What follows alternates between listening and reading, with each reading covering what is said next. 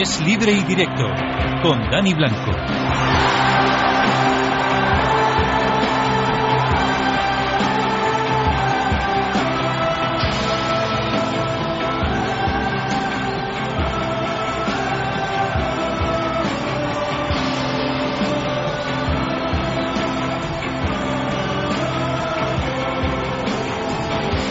30 segundos los que pasan de las 12 de la noche hasta la 1. Toca deporte, la sintonía de Es Radio. Se nos ha ido el penúltimo día de julio, 30 de julio. Estamos ya en el último día del mes. Increíble cuando empezamos el mes de julio con esa victoria en la Eurocopa el 1 de julio. Hoy ya es 31 y afrontamos ya el último día del mes. Amalio Varela está en la parte técnica. Dani Blanco ya le saluda en nombre de la redacción deportiva de Es Radio. Comenzamos.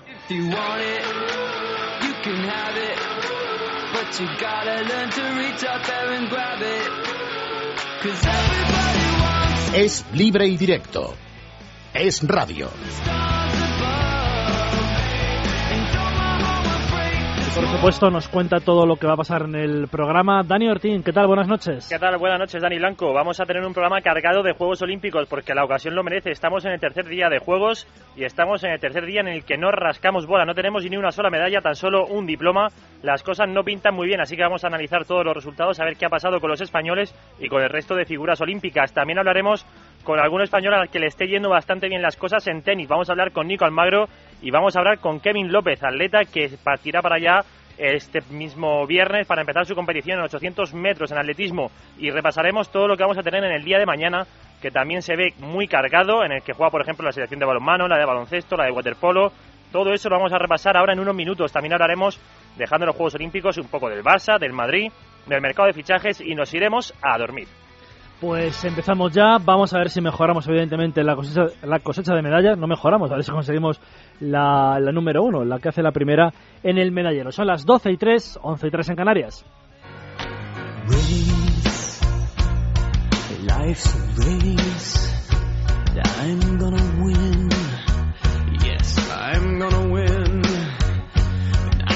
to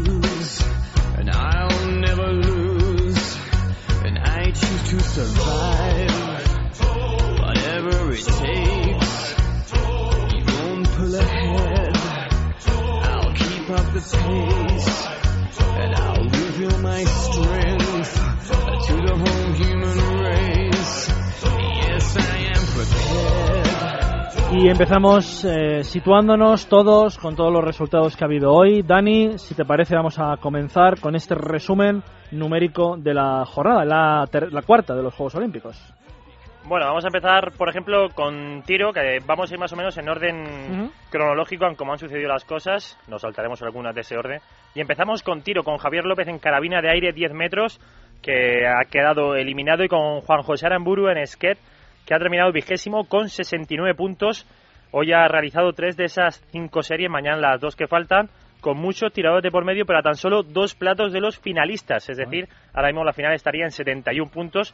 Mañana llega las dos últimas series, a ver si ahí puede remontar y accede a los finalistas. Mañana, como digo, las dos últimas, y, hay que estar atentos a Kako Aramburu, porque es el campeón del mundo el pasado año en Belgrado. Y aquí llega la nota curiosa que la da el catarí a Latilla, que nos sonará más por conducir coches en el Dakar de hecho, fue campeón el año pasado, en el 2011. Qué curioso. En tiro con arco hemos tenido una decepción y además una persona, un deportista que habló con nosotros aquí en el radio. No le hemos dado suerte. También era complicado que en tiro con arco Elías Cuesta, del granadino, nacido en Jaén, pasara a 16 avos de final porque le tocaba jugar contra el ucraniano Ivasko, uno de los cabezas de serie y bueno, pues ha caído en primera ronda sin problemas para el ucraniano, en dos mangas la ha dejado fuera, ha llegado rápidamente a los seis puntos. Cuéntame judo porque también hemos tenido dos decepciones. No hay forma de levantar cabezas, se está haciendo raro esto de que nos vayamos de unos juegos sin una medalla en judo y hoy era el turno de Conchi Bellorín que ha quedado fuera por Ipon a falta de tan solo 12 segundos para que terminara su combate y para que fueran a la técnica de oro, que son los tres minutos extra, la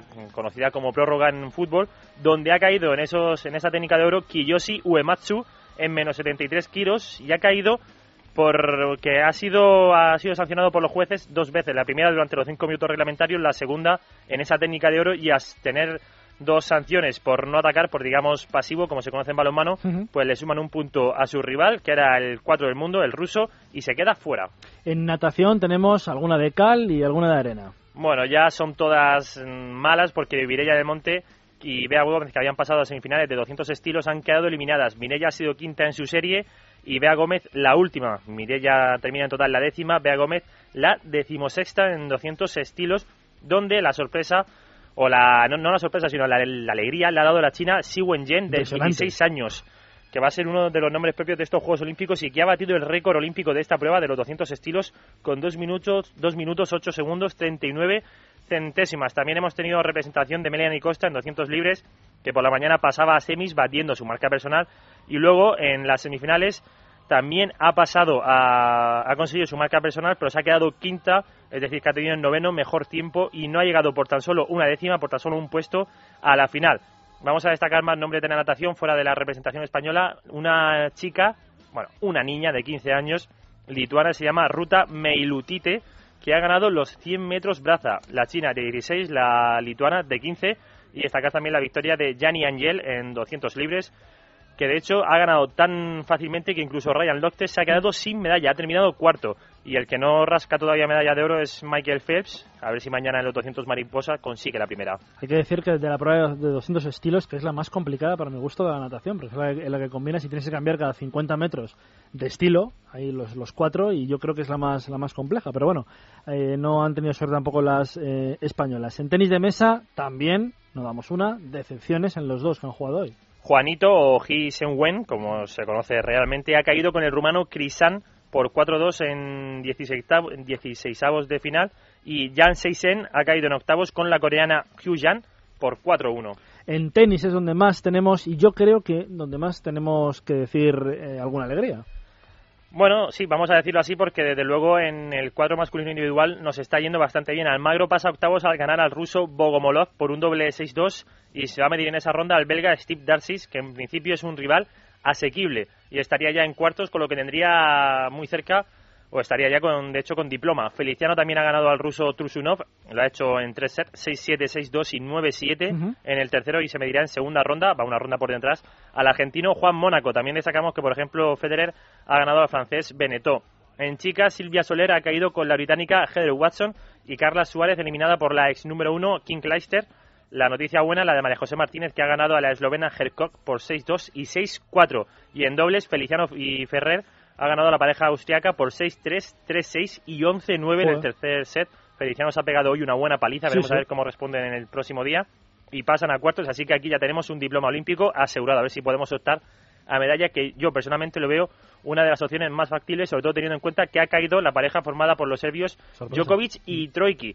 En el femenino, Nuria Llagoster y María José Martínez han caído con la pareja china por un doble 6-2 y la otra pareja, Nabel Medina y Arancha Parra, ganaban en el primer set 3-2 a la pareja italiana, pero su partido se ha suspendido por falta de luz. En Vera también me, tienes que contar bastantes cosas. Pues vamos a empezar con el 49 donde Xavi Fernández y Ike Martínez han debutado y no lo han hecho de la mejor forma, de la forma que nosotros queríamos, porque en su primera regata han terminado decimoquintos, han sido penalizados por salir antes de tiempo, ya saben que tienen un, tiempo de cinco minutos para estar eh, esperando antes de que se dé la salida y se han, se han adelantado por milésimas y han tenido que ser penalizados por lo que han terminado en ese puesto decimoquintos remontando en el último viraje y en la segunda han sido sextos, así que en la general décimo. Hay que decir que son 10, 15 eh, regatas y a la última regata, la decimosexta, acuden los 10 mejores que es la regata la que se lucha por las medallas y la puntuación es doble. Aquí, como contamos ayer, se puntúa un punto al, primero, dos al segundo y gana el que tiene menos puntos. Correcto. En clase láser, Javier Hernández ha finalizado la primera regata, trigésimo cuarto y decimoséptimo en la segunda. Se queda vigésimo sexto en la posición 26 en la general, en láser radial, donde compite la española Alicia Cebrián. Ha quedado decimoquinta en la primera, un décima en la segunda, así que va un décima en la general. En clase Elliot es donde mejor nos están yendo las cosas, con el trío español que forman Tamara Echegoyen, Ángela Pumariega y Sofía Toro porque han ganado uno de los dos enfrentamientos que tienen. Aquí se van enfrentando contra todos. Ya han ganado hoy a Nueva Zelanda y han caído con Rusia, así que son terceras de grupo. Mañana lucharán contra Holanda y Suecia. Y en clase fin, Rafa Trujillo, que no lo hizo muy bien ayer, hoy lo ha hecho incluso peor. Ha terminado decimosegundo en la tercera regata y en la cuarta, la segunda del día, ha acabado vigésimo tercero, pero es que iba al líder y resulta que se ha caído al mar por un golpe de, de ola así que ha terminado decimoquinto, ha terminado vigésimo tercero y está decimoquinto en la general. En hockey hierba es un deporte en el que, bueno, yo creo que podemos estar arriba, no sé si para medalla, pero podemos estar arriba, pero hoy sabor agridulce en, la, en el debut de la competición. Teniendo en cuenta que somos subcampeones olímpicos, que, que perdimos 1-0 en la final de Pekín contra Alemania, Sí. pues bueno, hay que decir que optamos a medalla, aunque somos el número 5 del ranking mundial y hemos empatado en el debut a uno con Pakistán, la número 8. Lo peor de todo, que Santi Freixa, nuestro capitán, se ha roto el cúbito y tendrá que decir adiós a los juegos. Mañana llega a Barcelona para ser operado, le va a sustituir a Andrés Mir. Deportes de equipo, ya el hockey hierba era un deporte de equipo, pero atención, tenemos waterpolo femenino, balonmano femenino, hoy hemos jugado con suerte distinta. En waterpolo, gran victoria del equipo de Miki Oka que ha ganado 11-6 a China, Muy una bien. China que dirige el español Joan Jané, Joan Jané que era el seleccionador de Miki Oka cuando consiguieron medalla en Atlanta 96 y en balonmano femenino la selección española ha empatado a 18 con Francia, una lástima, pero una lástima real porque perdieron el primer, el primer partido ante Corea y en este partido lo, lo han dominado todo el encuentro, los 60 minutos, pero a falta de 5 segundos han empatado las francesas y ya no ha habido tiempo para intentar remontar, así que tienen un punto en dos partidos y el próximo encuentro, ojo, va a ser el miércoles a las 8 y media ante Dinamarca. Atención que ayer, eh, el otro día perdieron el sábado contra las coreanas y hoy era la campeona de, o la subcampeona del mundo y le hemos competido a Francia, pero resulta que nos empatan al final y contra Dinamarca, cuidado, que España puede estar eliminada, esperemos que, esperemos que no. Cuéntame más cosas de, por ejemplo, piragüismo slalom. En femenino, en categoría de K1 Slalom en Aguas Bravas, Mayalen ha pasado con el mejor tiempo a semifinales. Es cierto que luego en la segunda manga, la segunda manga ha conseguido el décimo mejor tiempo y eso nos significa que hay mucha igualdad entre todas las que pasan. Pero bueno, sabemos que es capaz de estar en las mejores y es una opción más que posible para medallas. Mañana veremos qué tal lo hace en semifinales. Y en badminton... Bueno, era, era la última representación que teníamos en el día de hoy, de la española Carolina Marín, que ha ganado a la peruana Claudia Rivero en dos sets, ha ganado fácil, pero se queda fuera. Y es que en badminton, en el grupo, solamente pasa la primera del grupo. Como perdió un partido, ya está fuera. Pues más noticias después de los juegos, eh, 12 y 12 minutos. Y ahora eh, tenemos que saludar, eh, Dani, a un deportista que yo creo que lo está haciendo, y además lo has comentado tú en uno de estos resultados, lo está haciendo muy bien en el Sí, cuadro porque, masculino. ¿eh? como había dicho, tiene opciones de llegar a, a cuartos, de tener diploma, ganando el próximo partido ante un rival teóricamente mucho más fácil, un belga, Steve Darcy. Nicolás Almagro, muy buenas noches. Hola, buenas, ¿qué tal? Eh, bueno, ¿qué tal va el- este torneo de tenis? Bien para ti, evidentemente, ya estás en octavos de final, pero ¿cómo te estás encontrando? Bien, la verdad que contento por poder estar en una octava final de las Olimpiadas. Creo que es, algo importante y, bueno, a seguir trabajando y a seguir haciendo las cosas como hasta ahora. Oye, dicen que es muy. Bueno, el, torneo es muy propicio para las sorpresas, al ser en hierba, al ser al mejor de tres sets, al que gane primero dos. ¿Estás de acuerdo con esa apreciación? Bueno, está claro que es una superficie que, que es propensa a eso, es una superficie en la que no hay margen de error y, a la que te despiezas un poco, pues quizás se pone todo como que está arriba es muy difícil. Sí que está claro que, que los favoritos siguen siendo los favoritos y, bueno, hay que seguir en la línea en la que estamos. Oye, en el partido ante, ante Víctor Troiki de la, de la ronda anterior, envié una, una acción del, del jugador contrario. Estaba desesperado continuamente, la, la que lanza la, la raqueta y prácticamente la rompe sobre la hierba. ¿eh? Tanto, tan complicado fue para él el partido. Bueno, la verdad que sí que fue, fue difícil, fue un partido intenso en el que los dos tuvimos, en principio el partido creíamos que controlado y bueno, el primer set me lo pude llevar yo, el segundo cogí ventaja otra vez, él me igualó y se me complicó ahí y bueno, y le pude dar la vuelta. Creo que, bueno, perder no nos gusta a uno y, y bueno, y a veces pues se cometen algún tipo de gestos de, pero pues no nos arrepentimos. De ese partido, Nico, lo que vimos es sobre todo lo que a veces, otra, otras veces te hemos achacado, y es que supiste mantenerte frío, mantener la cabeza, la seriedad, y cuando se acercó Troiki, sin problemas volviste a sacar tu nivel. Bueno, eh, creo que es una cosa que, que mejora este año. Está claro que hay que seguir haciendo las cosas como las estamos haciendo y, y a ver qué, qué nos depara el futuro. Creo que si seguimos manteniendo la calma, pues los resultados me, me van a poder seguir acompañando y ojalá que así sea. Eh, está claro, eh, Nico, que no te marcas techo en estos juegos, pero eh, ¿cuál es tu sensación? ¿Cómo te sientes? ¿Hasta dónde podemos eh, tener a Nico en el, el cuadro masculino? Bueno, la que no sé, simplemente quiero seguir disfrutando, son, es una oportunidad bonita de la que tenemos de poder estar aquí y bueno, seguir dando lo mejor de nosotros mismos y a ver hasta dónde podemos llegar. Bueno, ¿qué tal con el belga Steve Darcis? Porque yo por lo menos, que tampoco manejo mucho, a este, este jugador me suena poco, ¿eh? Bueno, va a ser un partido complicado, es un jugador con mucho talento, que, que juega muy bien en, en esta superficie, a pesar de que no ha conseguido grandes resultados. y bueno, habrá que estar atento, tener cuidado en todo momento y a ver si podemos meternos en cuarto de final. Y para la representación española, les ves con opciones. Ha caído ya Verdasco en primera ronda, pero los, los otros tres seguís allí. Sí, creo que se están haciendo muy bien las cosas, estamos aprovechando la oportunidad que se nos está brindando y bueno, y a ver si, si tenemos suerte y podemos llevar alguna medalla para. Oye, eh, se comenta Federer, Djokovic, eh, Murray. ¿Tú ves a otro jugador que pueda, que pueda ganar el oro olímpico? Bueno, todo lo que estamos tenemos opciones realmente, ya te lo acabo de decir. Mm, es un torneo que, que puede haber sorpresa en cualquier momento y todos nos tenemos que andar con, con pies de plomo para, para que no ocurra nada. Bueno, oye, fuera ya de lo, de lo deportivo, ¿qué tal estuvo la ceremonia? ¿Estuviste? No, no, no, no. eh, yo Claro, este- jugabas al día siguiente. Sí, esta, esta ceremonia no pude desfilar porque tuve que me tuve que quedar en Wimbledon porque al día siguiente jugaba temprano. Y bueno, y lo que pude ver por la tele muy bonito y lo que me han comentado pues pues mucho más. Creo que poder desfilar en los Juegos Olímpicos es algo algo increíble y, y algo de, de lo que siempre se recuerda a lo largo de tu carrera. Oye, y en lo deportivo, Nico, aunque es verdad que tú estás centrado en lo tuyo, pero tercer día de competición va para el cuarto y todavía ninguna medalla para España, ¿eh? Bueno, eh, creo que no hay que tener prisa, ojalá que, que se consigan muchas. Está claro que, que quizá pues mm, aspiramos a alguna más de, de las que se está consiguiendo, pero creo que España es, un, es una potencia mundial a nivel deportivo y creo que unas semanas más la podemos tener cualquiera y, y todo eso no, no va a borrar lo que está consiguiendo el deporte español. Allí en el, el equipo de tenis, ¿echáis de menos a Rafa? No, aquí estamos estamos bien, estamos intentando hacer lo mejor posible. Somos conscientes de que de que Rafa es, es nuestra nuestro abanderado, nuestro estandarte. Y bueno, es una lástima no puede estar aquí, pero bueno, estamos todos capacitados para poder conseguir un buen resultado. Bueno, ¿qué tal es la vida en la Villa Olímpica? Bueno, todo, todo muy tranquilo y, y muy sereno. Aquí intentando disfrutar máximo con, con grandísimos deportistas y, y bueno, como si fuera como si fuera una gran familia. Es que el otro día leímos a un nadador croata que se quejaba de que había gente que ponía música hasta las 12, de que había mucho ruido. No sé si tú has tenido algún problema por ahí con algún vecino. Bueno, realmente duermo muy bien por la noche, es decir, que, que no, no me molesta que, que pongan música al revés. Yo creo que, que eso, eso es bonito también y, y bueno, mientras que mientras que no se moleste mucho, pues pues mira, pues bienvenido sea. Bueno, y con el dobles mixto, ¿qué va a pasar al final? ¿Lo juegas con Llagostera?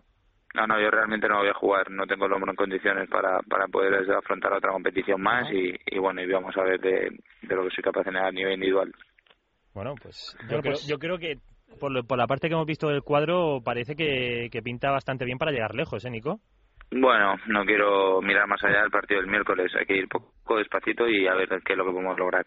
Porque además es lo que dices tú, ¿eh? las superficies tan tan complicadas, es hierba, que, que mirar realmente hasta el domingo que se juega la final, el sábado 11 de agosto, domingo 12, es complicado. ¿eh?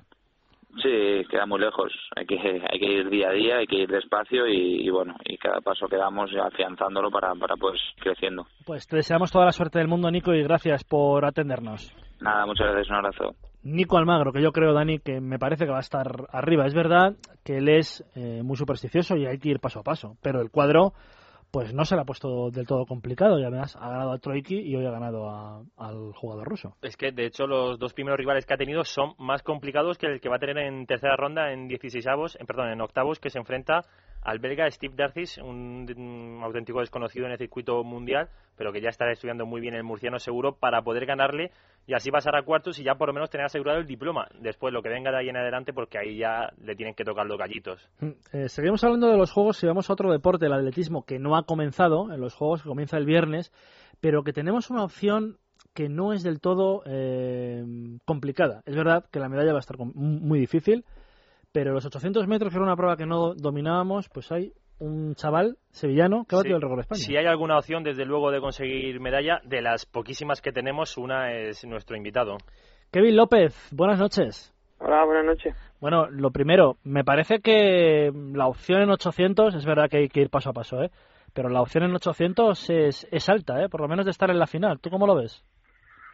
Bueno, mm, si hablara, hablásemos de teoría, pues debería de estar al final, porque estoy sexto de, los- de los inscritos y bueno, posibilidad siempre hay, ¿no? Pero bueno, es como dices, después del 800 una lotería y puedes estar en la final como que te puedes quedar en la primera ronda. En el 800 una prueba que, que después las marcas lo que lo que menos refleja. Refleja que estás bien, pero pero después la carrera hacen otro mundo. Claro, porque además no es una carrera que se juegue a, a- a una carta, hay series, tienes que estar bien todos los días de competición y la verdad es complicado. Pero bueno, el sueño nunca nunca se va, ¿no? ¿Cómo? No, que, que el sueño eh, siempre lo mantenemos. Sí, claro, la motivación y, y después de haber hecho la, la marca que he hecho, pues la motivación ha ido más y, y está ahí, ¿sabes? Antes quizás te lo planteabas como, ¿y si te metes en la final? Ahora te lo planteas como, me puedo meter en la final. Tienes más posibilidades y vas más motivado. Pero bueno, tampoco puedes ir ilusionado o confiado de que vas a estar en la final porque mm, a nadie con la marca que haga le, le asegura estar en la final. Bueno, todavía queda mucho para esa final, pero imagínate que, que estás ya entre esos finalistas, estás corriendo en los 800. ¿Cómo prefieres que sea esa carrera? ¿Lenta y luego a, pegar el último arreón o una carrera rápida e ir eliminando a gente? Bueno, una vez que estemos en la final, aunque sea rápida, no creo que se elimine gente porque Claro. han entrado los ocho mejores, ¿no?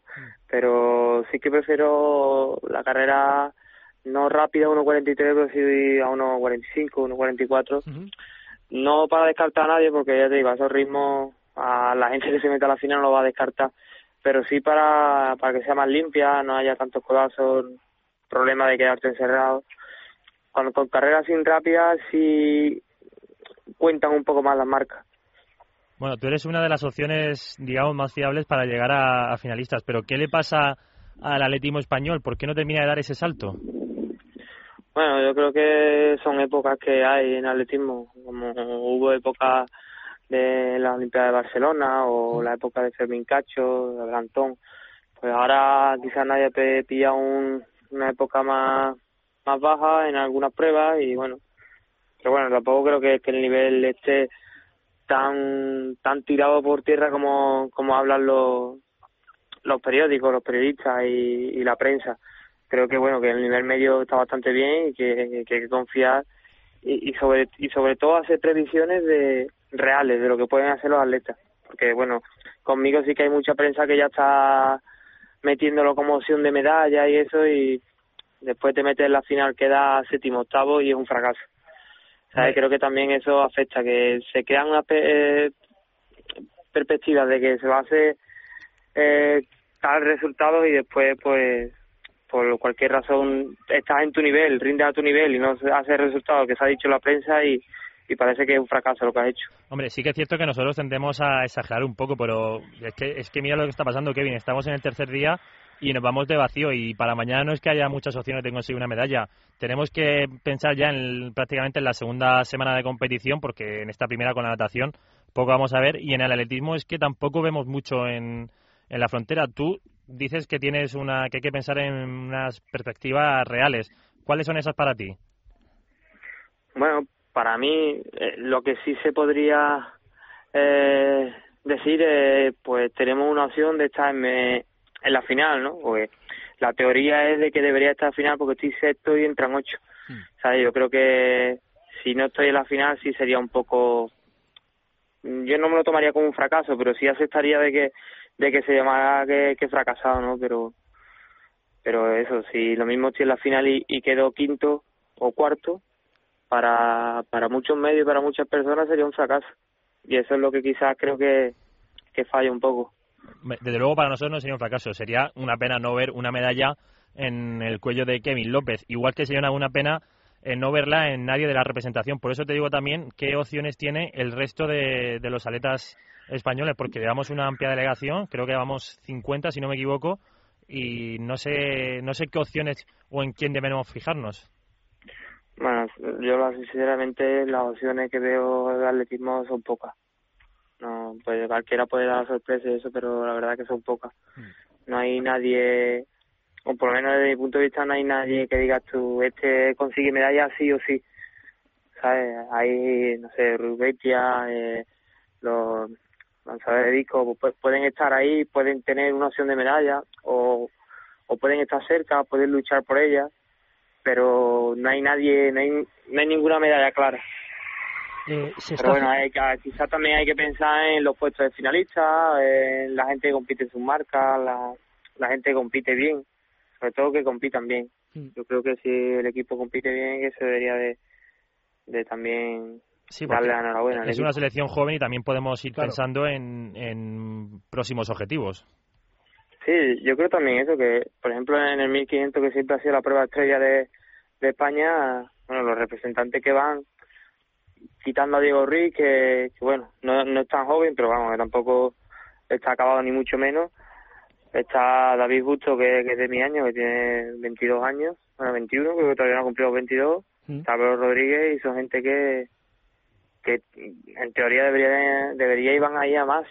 Entonces yo creo que hay que pensar que, que hay gente joven, en marcha también hay gente joven y que hay que pensar quizás en dentro de unos cuantos años cuando de verdad exploten eh, estos atletas y, y puedan puedan luchar a nivel mundial o por los mejores. Oye, Kevin, desde fuera, desde la prensa, eh, notamos que se está haciendo algo mal en el atletismo español. ¿Tenéis la sensación también vosotros desde dentro que no es normal lo que está pasando en el atletismo, que este deporte, como tú decías antes, ha vivido de épocas mejores y que ahora hay algo, no sabemos lo que es, pero hay algo que no se está haciendo correctamente? Bueno, quizás también hay, hay- habrá muchos atletas que se pierden en el camino con muchísima calidad. Ahora mismo para, para vivir esto tienes que, estar entre los mejores de Europa o incluso los entre los mejores del mundo. Cualquier atleta que haga una mínima raspada para un mundial o una mínima raspada para un europeo puede vivir a duras penas del atletismo. Y claro, hay gente que quizás con, con 22 años dice, bueno, me merece la pena apostar por esto o mejor ganarme un puesto de trabajo y asegurarme ya dentro de lo económico mi vida. Y quizás creo que hay muy, muy, muy pocas ayudas para, para atletas, ya no que estén arriba, sino que estén a un nivel más medio, por decirlo de alguna manera. Bueno, tú eres uno de, de los afortunados que podemos decir que estás arriba y que tú mismo te ves con opciones de, de ser finalista. Mm, ¿Cuándo llegas? Me has dicho que llegas para allá el viernes. Eh, Sí. ¿no, no, no te da un poco de pena haberte perdido la ceremonia o ya tienes ganas de estar allí en la villa? Hombre, la verdad que siempre la ceremonia de inauguración hay que vivirla, ¿no? Pero bueno, no sé, se han planteado así los viajes y por una parte está bien, porque la ceremonia de, de inauguración hubieran sido cinco o seis horas allí de pie y es una paliza, ¿no? Pero, pero bueno, sí que la verdad me hubiera gustado vivirla. Pero Oye. bueno, ya queda la de la de clausura que la puedes disfrutar ya a tope. Esperemos que la de clausura, Kevin, estés con un buen sabor de boca de, de tu carrera, como tú dices, quinto, sexto o con opción a medalla. Ojalá que, que te veamos con un, con un metal colgado. Te, te iba a preguntar para los. eh, Bueno, no es que me considere ne- neófito en atletismo, pero es verdad que algunas pruebas eh, se me escapan. Para el público en general o los oyentes que nos estén escuchando que los 800 metros no los, no los dominen, Kevin, eh, cuéntales a la gente qué rivales puedes tener, quién son los mejores en la categoría y cuáles son tus máximos rivales para estar en la final.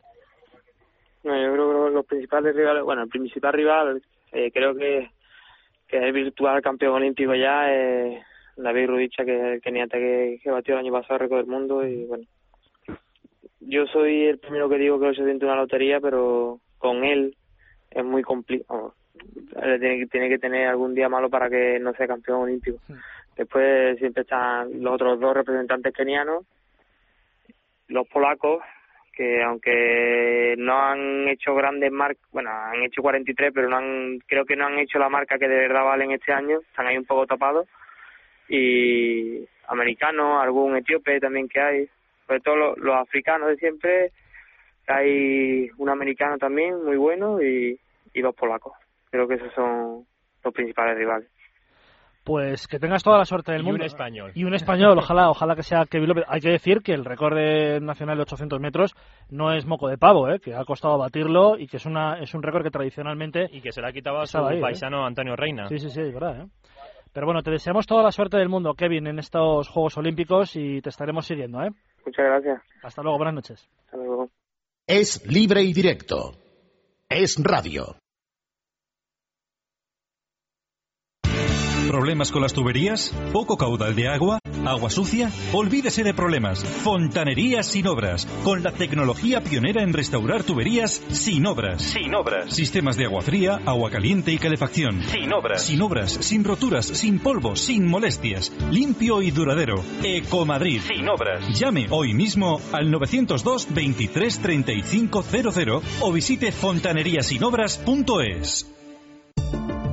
Su Audi está de enhorabuena. La unión de Castellana Wagen y Vallehermoso Wagen supone la mayor superficie de posventa de la marca Audi en Madrid. Con los mejores profesionales certificados y el mayor stock de recambios para tener su vehículo siempre a punto. Visítenos en Isla de Java 1, Vallehermoso 87 o en Audi Retail Madrid SA.es. A la vanguardia del servicio. Conoce Europa deslizándote por sus ríos en los lujosos cruceros fluviales de Politours. Disfruta de ocho días de travesía con increíbles paisajes por el Rin, Danubio, Ródano, Volga y todo en español. Solicita en tu agencia de viajes el folleto azul de Politour River Cruises. ¿Por qué renuevatucarnet.com?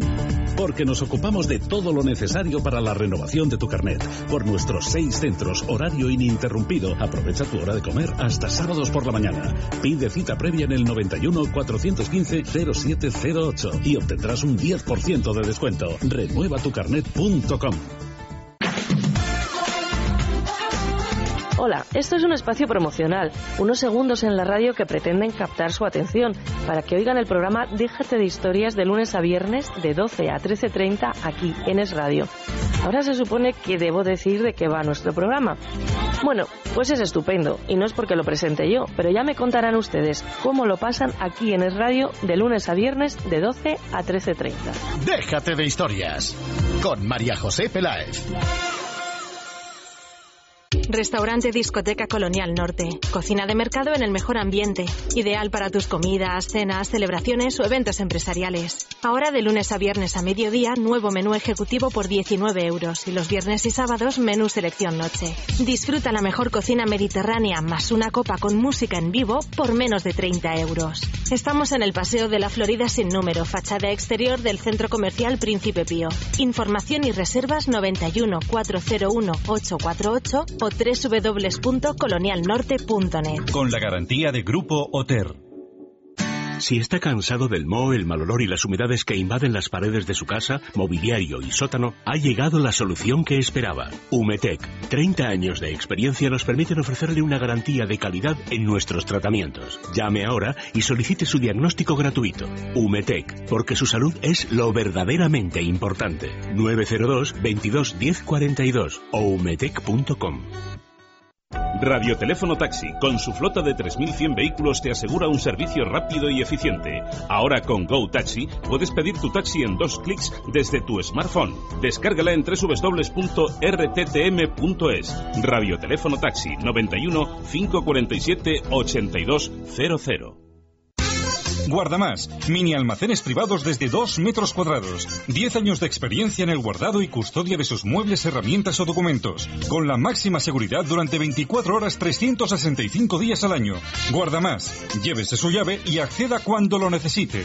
Llámenos al 901 21 21 21. Guardamás, frente al aeropuerto de Barajas. 901 21 21 21. Es Radio.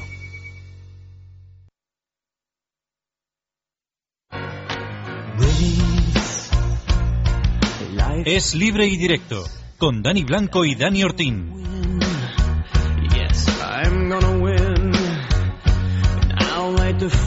El miércoles en Old Trafford España juega un partido que ya no tiene ninguna historia porque Marruecos está prácticamente eliminada, 99% de posibilidades y España está totalmente eliminado. Hoy Luis Milla ha intentado dar unas explicaciones a lo inexplicable realmente, Eh, pero vamos a escuchar al técnico nacional primero en el que argumenta que se siente responsable sobre la eliminación de España. Mira, el máximo responsable soy yo. Es decir, el máximo responsable soy yo. Eh, se hizo una preparación. Yo creo que esto tenemos que analizar los técnicos.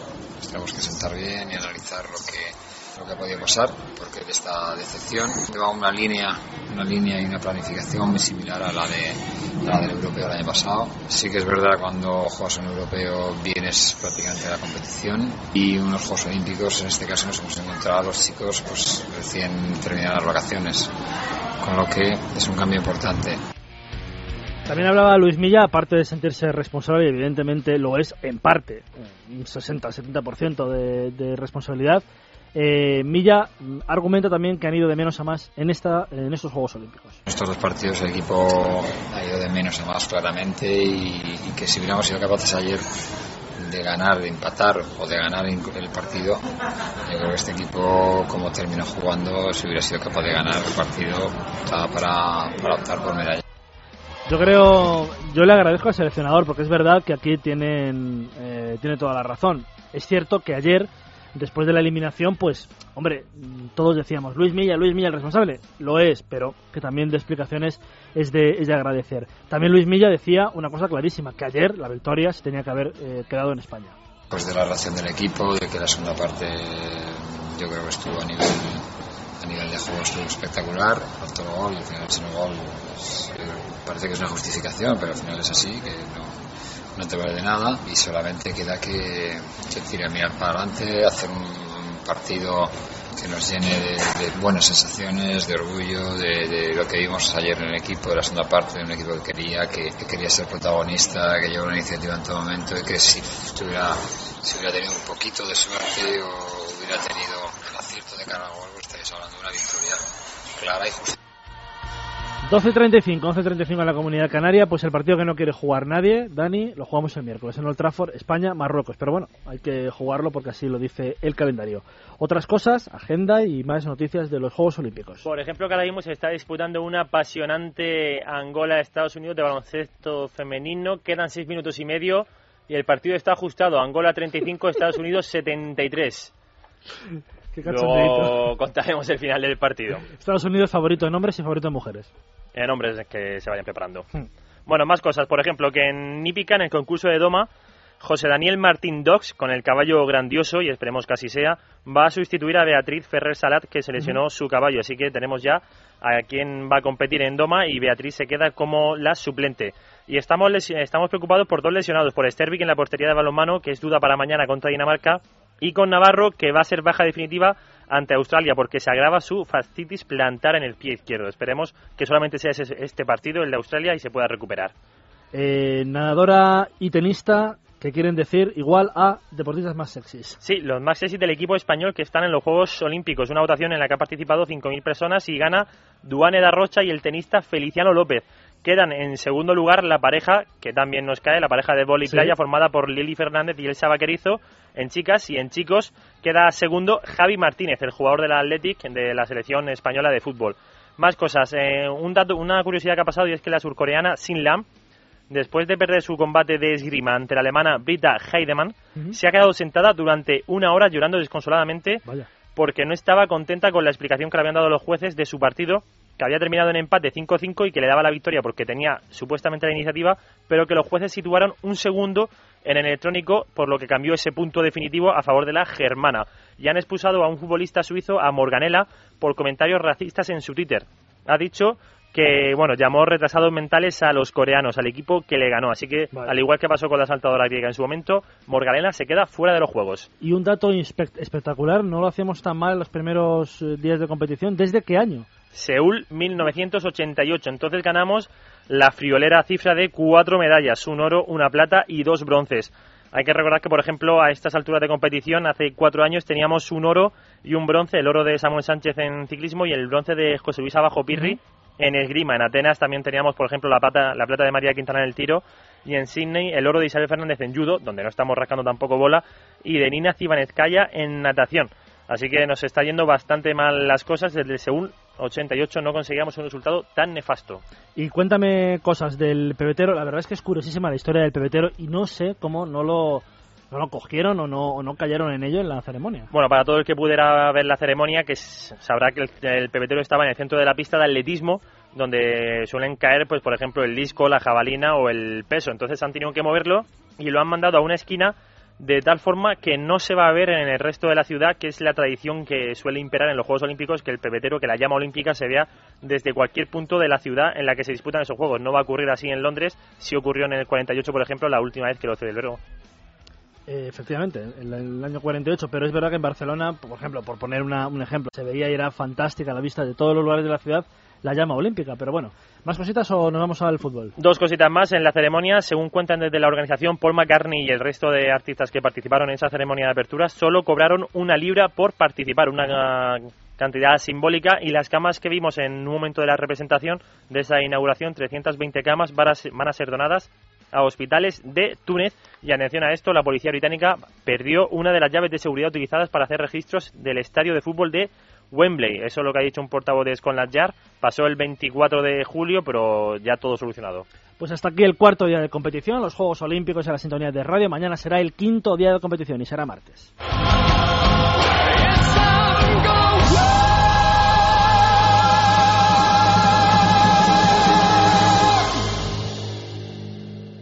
El viernes puedes decirle adiós a los lunes para siempre y que después del viernes venga el sábado y el domingo y otra vez el sábado y el domingo, porque ahora cada viernes tienes Eurojackpot, la nueva loto de Europa con botes de entre 10 y 90 millones de euros. Encuéntralo en vendedores de la 11, también en estancos, kioscos, gasolineras y demás puntos de venta autorizados de la 11. Hay más de 30.000. No lo olvides, los millones de Eurojackpot están a la vuelta de la esquina. Nuevo Eurojackpot, todos los viernes sale el sol. Con el verano suben las temperaturas y bajan las comisiones. Domicilia tu nómina en BBVA y no pagues comisiones por tu cuenta ni cuota por tu tarjeta. Además, podrás llevarte un televisor Full HD de 22 pulgadas o el nuevo iPad de 16 GB Wi-Fi.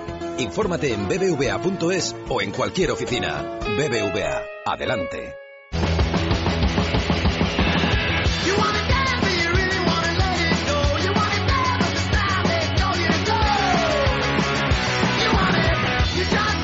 Es libre y directo. Es radio.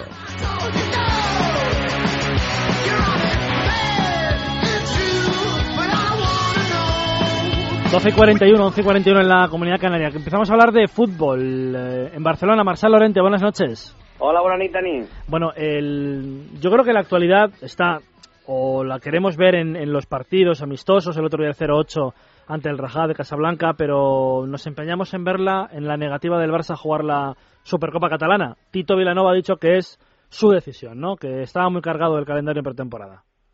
Sí, sí, sí, y finalmente parece que el Barça acepta la propuesta alternativa que ha hecho la Federación Catalana de Fútbol de trasladar esta Supercopa Catalana al 26 de septiembre. El Barça ha hecho un comunicado diciendo que acepta esta fecha, pero que va a intentar jugar con el mejor equipo posible sin concretar si va a ser el primer equipo o el filial. Lo que está claro es que el Barça tiene muchos compromisos y que el riesgo de lesiones era alto, con lo cual pues no puede no puede afrontar todos esos partidos y ha tenido que decir no a jugar con el primer equipo la final de la Supercopa Catalana que en principio debía disputarse mañana. Vale, para, para aclararlo, Marsal, porque ha habido una corriente en Madrid a última hora de la tarde que es que ya no se iba a celebrar o sea, se suspendía la Supercopa. No, se celebra, pero después, cuando el calendario dé una tregua, ¿no?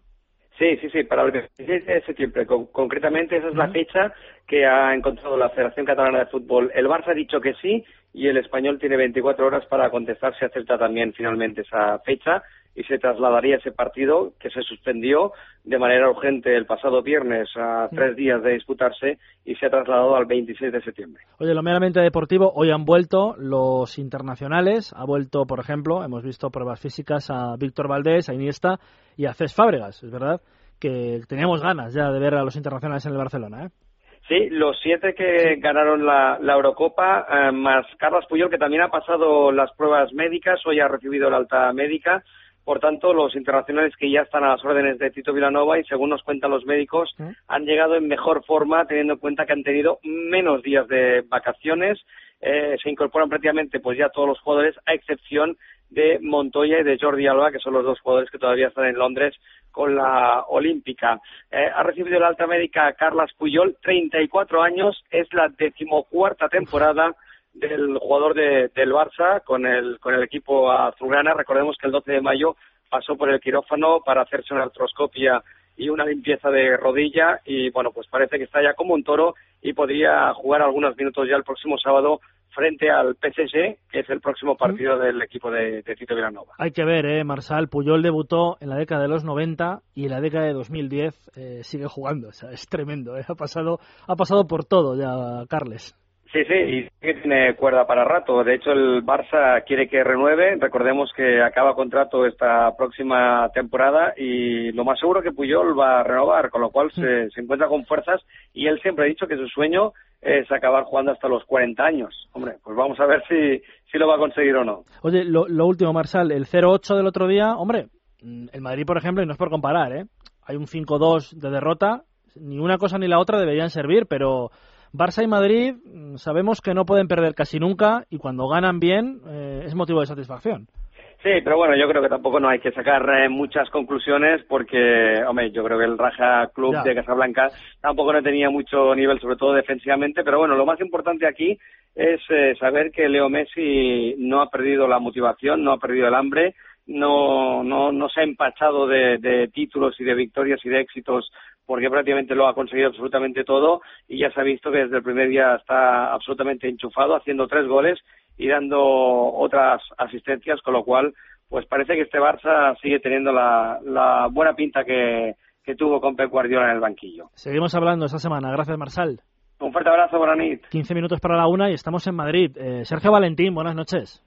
Buenas noches, Dani, ¿qué tal? Entrenamiento ya del Real Madrid, bueno, ya está en Los Ángeles el Real Madrid desde ayer por la tarde, entrenamiento y hoy ha aparecido Florentino Pérez, que de repente estaba perdido Sergio, pero ha estado con los chicos ahí. ¿eh?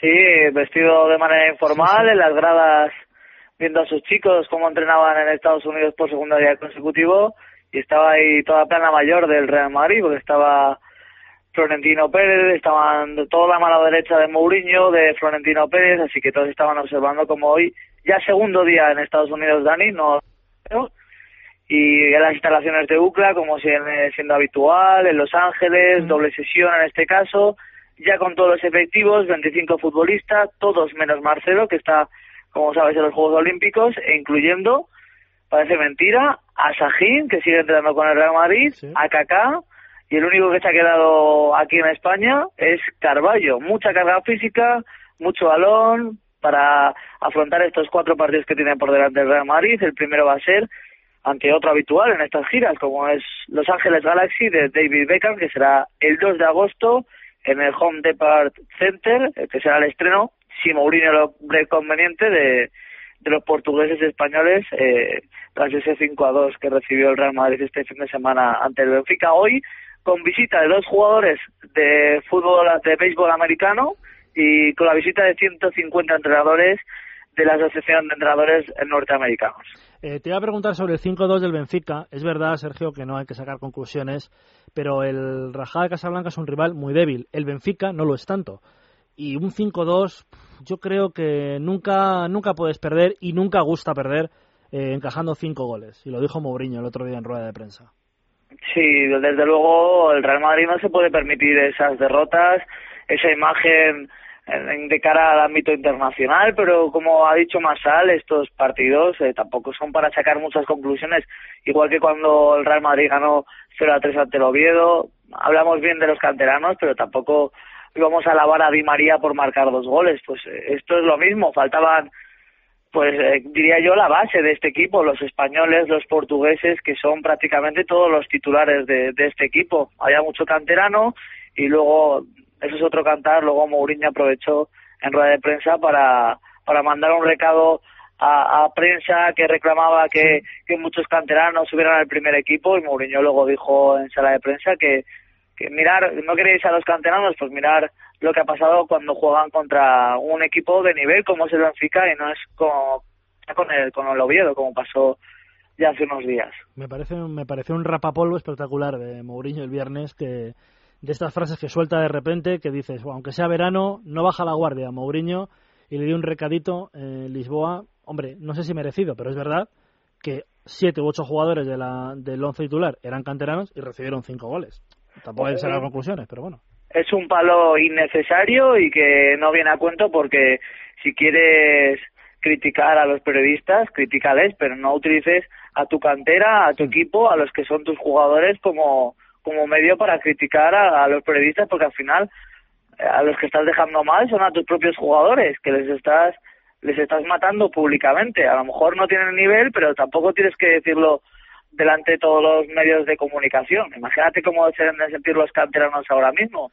Si Mourinho les ha criticado públicamente. Pero bueno, es otro cantar. Eh, tema Real Madrid, eh, Las Diarra. Sí. Dani, te cuento, hoy si te, los aficionados del Real Madrid se meten en la página web del Real Madrid, pueden observar una oportuna entrevista que le han realizado a Las Diarra. Hoy los compañeros de marca publicaban que Las Diarra le había mandado un órdago a, a Mourinho, que no quería jugar de lateral derecho, sustitución de Arbeloa. Leo el titular, dice, soy un jugador insaciable, juego donde me diga Mourinho. Justo, ¿eh? Justo la entrevista de la página web oficial, eh, a- a- es justo a tiempo. Sí, sí. O sea, ha sido salir esa publicación de que un jugador le mandaba un órdago a un entrenador, algo que, que sería inconcebible para Mourinho porque no permite ese tipo de, rebeliones, por decirlo así de una manera, y justo Mourinho ya sabes que maneja todo el tipo de departamento de comunicación, entrevista oportuna a la página web y ese titular, soy un jugador insaciable, juego donde juega, donde me diga Mourinho, así que obviamente pues Las Diarra con estas declaraciones deja claro que se va a quedar en el Real Madrid y que no pretende marcharse. Luego está el tema Kaká que es distinto, todavía sigue en el Real Madrid y veremos qué sucede porque el único apostante que le interesa al Madrid y a Kaká es el Milán y hay una fecha clave, ya le iremos viendo poco a poco el 8 de agosto porque el Milán juega ante el Real Madrid y se van a ver Florentino y Galeani. Correcto. Y te quería preguntar, eh, ya para terminar, sobre lo de Carballo. Carballo está fuera de la gira americana porque es verdad eh, que prácticamente tiene sus horas contadas en el Real Madrid y, y hay locura, o por lo menos la había el año pasado y he leído que también este año, locura tremenda de la gente de Los Ángeles con el Real Madrid en los entrenamientos. ¿eh? Sí, eh, una auténtica locura cuando el Real Madrid puede entrenar a puerta cerrada, pero cuando Mourinho lo ve oportuno y deja que, los seguidores eh, puedan observar el entrenamiento, se pagan auténticas barbaridades. Hablamos de precios de casi 300 euros para, para ver un entrenamiento y es verdad que luego poder estar cerca de sus ídolos, pero la verdad es que es una auténtica borrada para, para los tiempos en los que en los que estamos. Y en cuanto a lo de Carballo, pues está más fuera que dentro Dani, porque Sahin se va a marchar cedido a la Premier League si no sucede nada grave a última hora y aún así ha viajado con el equipo. Kaká es transferible, pero aún así ha viajado con el equipo y Carballo, pues fíjate, está en el mismo panorama, pero se ha quedado en Madrid, así que definitivamente no cuenta para Mourinho y Carballo lo ha debido de, de- de ver bien y, y está buscando ese equipo. Y por último, si me lo Sí, permites, sí, Zidane ya no va a trabajar con Mourinho, el portugués no lo quería, Zidane tampoco, queda dedicarse a ser entrenador y a partir de ahora va a colaborar con la cantera para formarse como director técnico, para formarse como entrenador, un curso que ya está estudiando desde hace unos cuantos meses. Bueno, pues eh, Zidane, si es el nada el 10% de lo que era como jugador, como entrenador, será un grandioso entrenador de fútbol eh, para el futuro. Em, seguimos hablando estos días. Gracias, Sergio. Nada, a ti, Dani, hasta mañana. 12 y 52, fichajes y otras cosas del fútbol. Take me back, take me back.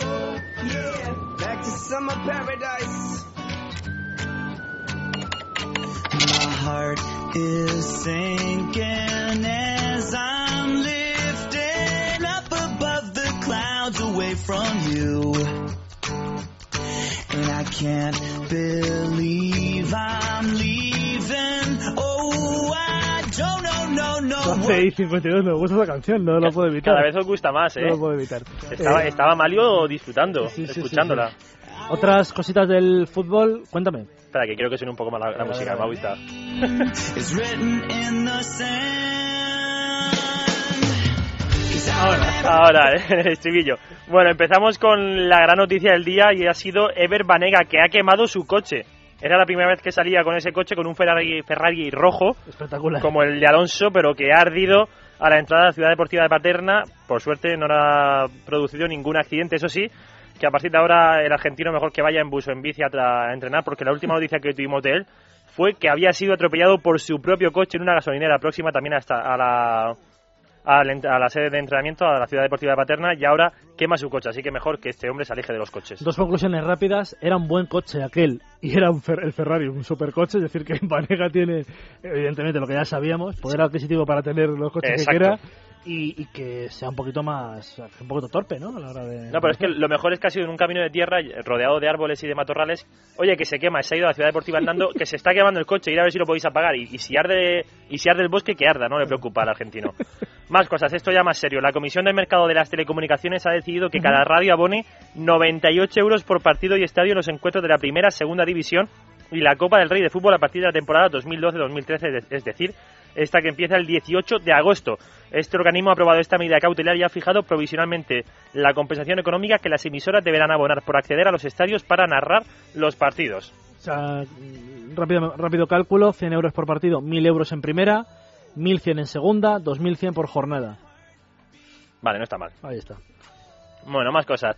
Los árbitros de la Supercopa de España, en la ida el 23 de agosto en el Camp Nou será Clos Gómez, aragonés, y la vuelta el 29 en el Bernabéu, Mateu Laos, del colegiado valenciano. Hablamos ahora del Athletic de Bilbao, que ha anunciado la lista de 30 jugadores inscritos para la eliminatoria previa de la Liga Europa, en la que está, por ejemplo, Javi Martínez, que ahora mismo está con la selección española, pero no está, entre otros, David López, ni Ustari, ni Cerrajería, que van a ser los descartes de Marcelo Bielsa, y sí, los dos fichajes. Eh, he dicho Ustari, no quería decir se me ha ido el nombre, no era, no era Ustari, era Aru- eh, sí, Ustari y el que está, el fichaje Aduriz. Aduriz, correcto. Claro, no, que- por las tres semanas de, de lesión. Lo- Los he, los he escrito igual, pero es Ustariz y Cerrajería los que no están, Aduriz e Ismael López los que sí. Lo que sí. En más cosas, el juzgado del mercantil de Santander ha destituido a los administradores concursales del Racing, por lo que el Consejo de Administración pasa a tener el control y se pone fin a ese concurso de acreedores en el que el equipo había estado inmerso desde hace un año y fuera de nuestro fútbol, Andy Carroll cedido al West Ham. No es oficial, pero ya está prácticamente todo finiquitado. Al parecer, el Liverpool cedería al Internacional inglés por 2 millones de libras con opción de compra de 17, lo que se llama un negocio para el Liverpool teniendo en cuenta por el dineral que lo compró. Y otra cosita, Dani, mañana tenemos que estar muy atentos a Málaga. Mañana estaremos en contacto con Javi Rando porque mañana a las 12 de la noche termina el plazo, como todos los 31 de julio, para que los equipos solventen las deudas. Es posible, bueno, no es posible, es, es real que el Málaga tenga todavía eh, o esté en números rojos, por lo tanto tenga que hacer alguna venta que le reporte dinero. Esa venta tiene que ser durante la tarde. Ojo a Santi Cazorla, que puede ser noticia. Y tienen que ser Cazorla o Rondón. Claro, puede ser noticia. Y Rondón, pero están en Venezuela. Yo no, yo creo que van a ser los dos al final, fíjate lo que te digo. Pero mañana tendremos noticias con Javi Rando. Pero a las 12, como el Málaga presenta números rojos, podría descender a segunda división. Que descienda el Málaga segunda, pues hombre, lo veo complicado. Siempre habrá alguna, alguna argucia. Ya lo dijimos en su momento que hablaste con la con la AFE y te dijeron que si alguno tenía deudas bajaría. No lo creíamos que eso vaya a pasar. Pero a ver qué ocurre, a ver si es verdad esa, esa amenaza. Pues 12 y 57, mañana hablamos más de fútbol. Ahora terminamos, este es libre y directo de este lunes 30.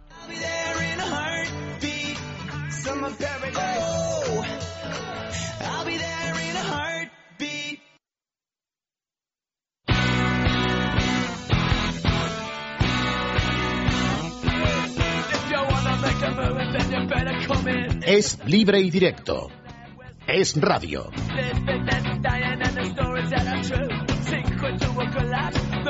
¿Esto qué es? Eso digo yo. Pero bueno, lo ha elegido nuestro compañero Amalio Varela, que está a los mandos. Los respetos para Mario. La canción Time Bomb del grupo Rancid, que es un grupo de punk rock californiano que ahora mismo está tocando en el San Jordi Club de Barcelona y que mañana estará en Madrid, en el Palacio de Vistalegre. Pues ahí está, esta, esta canción de Rancid. Eh, por cierto, terminaremos todos estos programas de juegos con la agenda para mañana para que se la lleven fresquita a acostarse. Venga, pues empieza siempre hora española a las 10 de la mañana con tiro con Javier López en carabina de aire 10 metros y con Juan José Aramburu en skate. Luego tendremos también a Pablo Avian en badminton disputando su segundo partido y estaremos atentos a la, a la natación con 200 mariposa, Mireia Belmonte y Judith Ignacio a partir de las 11 y 25 a las 12. La pareja favorita para nosotros de vóley playa femenino, Lili Fernández y Elsa Vaquerizo. Luego a las 12 y cuarto, gran cita, baloncesto. España contra Australia, segundo partido y cinco minutos después, hay 20, arranca el waterpolo también masculino, España contra Croacia, partidazo. A partir de las doce y media se pone en marcha toda la jornada de tenis y a partir de la una toda la jornada de vela con Alicia Cebrián en láser radial, Xavi Fernández e Martínez en 49er, Rafa Trujillo en fin, Iván Pastor en la clase RSX y también temero, eh, tenemos a la clase Elliot con Tamara Echegoyen, Ángela Pumariega y Sofía Toro, más Marina Alabau, que esta empezará a las 3 de la tarde. A las 3 menos 10, atentos a lo que puede hacer André Losegui en Aguas Bravas en la clase C1 porque está en semifinales con el sexto mejor tiempo y puede hacer la final e incluso llevarse medalla. Así que muy atentos a André Losig y también al boxeo porque a las 5 menos cuarto debuta Jonathan Alonso. Más tarde a las 10 lo hace José Kelvin de la Nieve entre medias a las 8 y media. Otra cita de equipo importante, España-Dinamarca de balonmano. y cerramos la jornada de mañana con el boli playa con la pareja Gavira Herrera y 59, 50 segundos quedan para el final. Gracias, Dani. Hasta luego. Amalio Varela estuvo en la parte técnica, Dani Ortín, Dani Blanco les saludan ya en nombre de la redacción deportiva de radio. Ahora Eva Guillamón es amor en la sintonía nuestra de esta casa de radio, la mejor. Mañana a las 12 volvemos. Hasta entonces, buenas noches.